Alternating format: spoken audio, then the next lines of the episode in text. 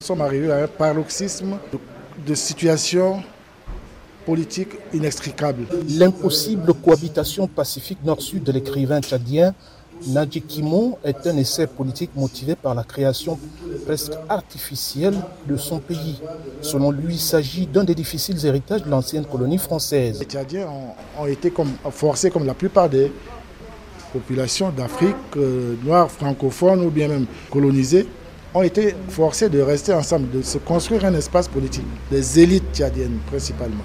Les élites tchadiennes en ont été incapables. Parce que ce sont les élites qui sont en partie responsables, même si elles sont instrumentalisées. Un diagnostic froid et incisif sur une situation post-indépendance à l'origine d'interminables conflits qui jalonnent encore l'histoire du Tchad moderne.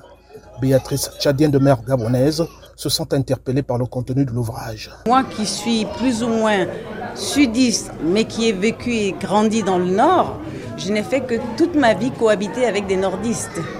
Et aujourd'hui, si je vois comment les sudistes sont lésés, je me demande où est ma place, moi qui me sens quelque part nordiste. Sous la plume de Nadjikimo Benoujita, les réalités du Tchad se retrouvent un peu partout sur le continent. Gervais Bongangoma, journaliste gabonais. Il y a parfois le choc des cultures euh, qui empêche une saine cohabitation entre différentes communautés ethno-linguistiques. Si on ajoute à cette réalité l'accaparement du pouvoir, parfois par certains groupes sociolinguistiques, ça pose un réel problème.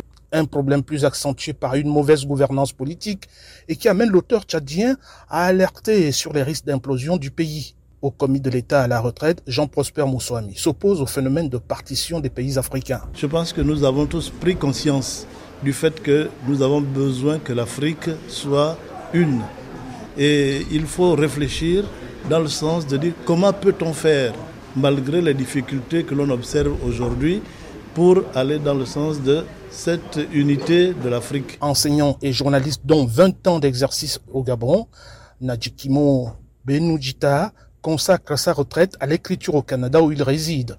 Auto-éditeur, il est à son sixième ouvrage. Ismaël Obianzé, Afrique, Libreville.